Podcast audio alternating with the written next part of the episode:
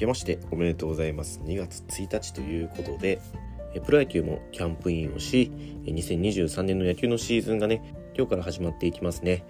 なので、えー、ま、今日は野球界の新年ということで、この渡り鳥ズラジオも2023年シーズンもね、えー、よろしくお願いいたします。はい。で、まあ、新年の挨拶を終えてですね、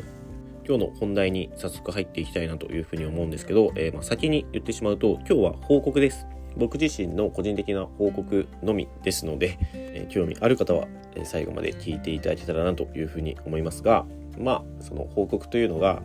え、これまで2016年から7年間、えプレーをしていた、えドイツブンデスリーガ1部のケルン・カージナルスとの契約で、昨シーズンをもって監督を退任することになりました。そして今シーズンからは、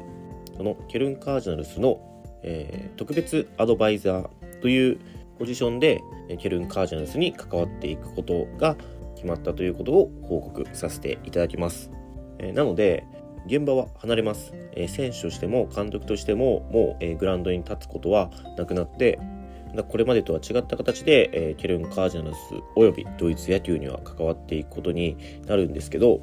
まあ、7年間本当にいろんな経験ができましたね。まあ、日本にいたら確実にできないような経験、まあ、日本とそもそもねもう文化だったり価値観が違うような国で、えー、野球をやってきたのでそもそも日本では経験できないもの経験できないところへ行ったんですけど、まあ、僕自身も7年やるとは思っていませんでした。別にすぐ辞めようなんても思ってなかったですけど、まあ、それが7年も、えー、経つとは思ってなくてでも振り返ってみたらあっという間だったなと。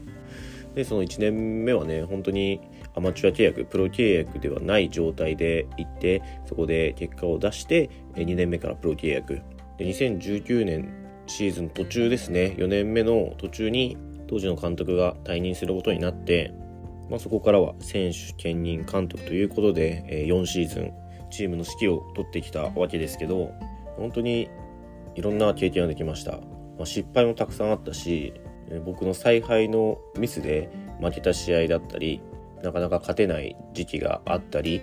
えー、ルール違反を犯して、えー、試合が負けになってしまったり僕自身が選手と揉めるみたいなことはなかったですけど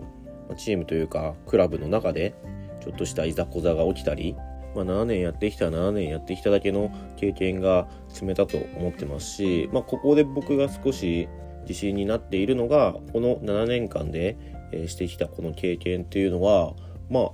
他の誰にもできない僕じゃないとできない経験でそれによる結果だったんじゃないかなと、まあ、まず7年もね、えドイツで野球をしてきた。日本人っていうのはいませんし、まあ、海外のね、えー、選手だったら僕よりも長くやってる選手っていうのはいるんですけど、まあ、そこまでやった選手っていうのはこれまで日本人ではいないですし、まあ、そこで監督になれたりで、もその後ね球団アドバイザーというポジションをえー、クラブが用意してくれたり、まあ、僕よりも野球が上手い人やもうすでに日本で実績を持ってる人っていうのはたくさんいるんですけどけどその人たちがドイツに来たからといって僕と同じような結果を得ていたかと考えると、まあ、それはねやってみないと分かんないですけどけどまあ大半の人はこうはならなかったんじゃないかなとこれは別にうぬぼれではなく僕にしかできないキャリアを築くことができたんじゃないかなっていうのは、まあ、今後7年間やってきてすごく誇れることだなというふうに思います。でまあ今年から球団アドバイザーという、え、肩書きをポジションをもらったわけですけどでまあ先に言っとくとこれは、えっと、ポジションをもらったんですけど具体的に何をするかっていうのは特に決まってません。まあ、というのもクラブとしてもえ初めて作った役職ポジションですし、まあ、これは、うんまあ、長年ケルン・カージナルスで、えー、プレーをしてきて、ま、チームからの気遣いというか配慮というか、えー、そういったものじゃないかなっていうふうにも思うんですけど全く新しいポジションで何をすべきか何ができるのかっていうのがまだ分かんないんですよね。しかも、えー、ドイツへ渡るわけではないです。主に日本からチームに対してアドバイスが送れることがあったら送る。え僕が役に立てることがあったらするっていうようなそんなことしか決まってないんですよね。なのでまあポジションはもらったものの何ができるかっていうのはまだはっきりしてないのでそれはねこれから模索していきながらその飾りだけの肩書きではなくちゃんとその肩書きをもらってちゃんとチームに、え還元していけるそういうふうにはやっていきたいなっていうふうには思っているのでまあその現場を離れて何ができるかっていうのはまだわからないですけど、まクラブと相談しながらできることを、え模索していきたいなというふうに思っています。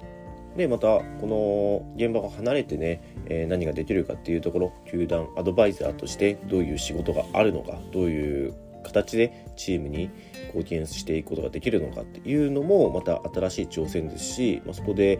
得た経験っていうのも各 SNS はじめ、まあ、この渡りドイズラジオでも、えー、皆さんと共有していくことはまたそれも違った形で誰かの役に立つものを発信できるんじゃないかなっていうふうに思っているのでその今こうやって発信していることについては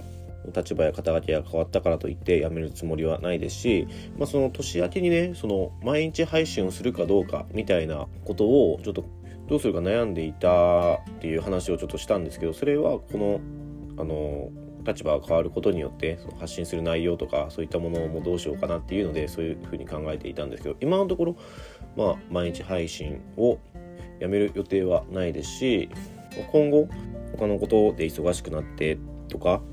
発信する内容が変わってきてとかで配信頻度が変わってくる可能性っていうのもなくはないですけど、まあ、今のところ今まで通り、毎日このラジオの配信もやっていきたいと思いますし、現場に立たないドイツに行かないというとこ以外はそんなに大きく変わることはないのかなというふうに思っていますのでまあこれまでプロベースボールブンデスリーガーと名乗っていましたが、まあ、それが元プロベースボールブンデスリーガーになって、まあ、今はね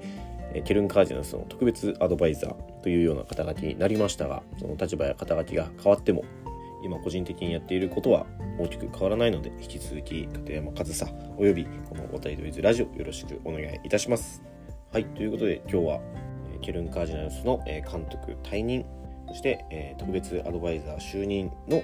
報告をさせていただきました。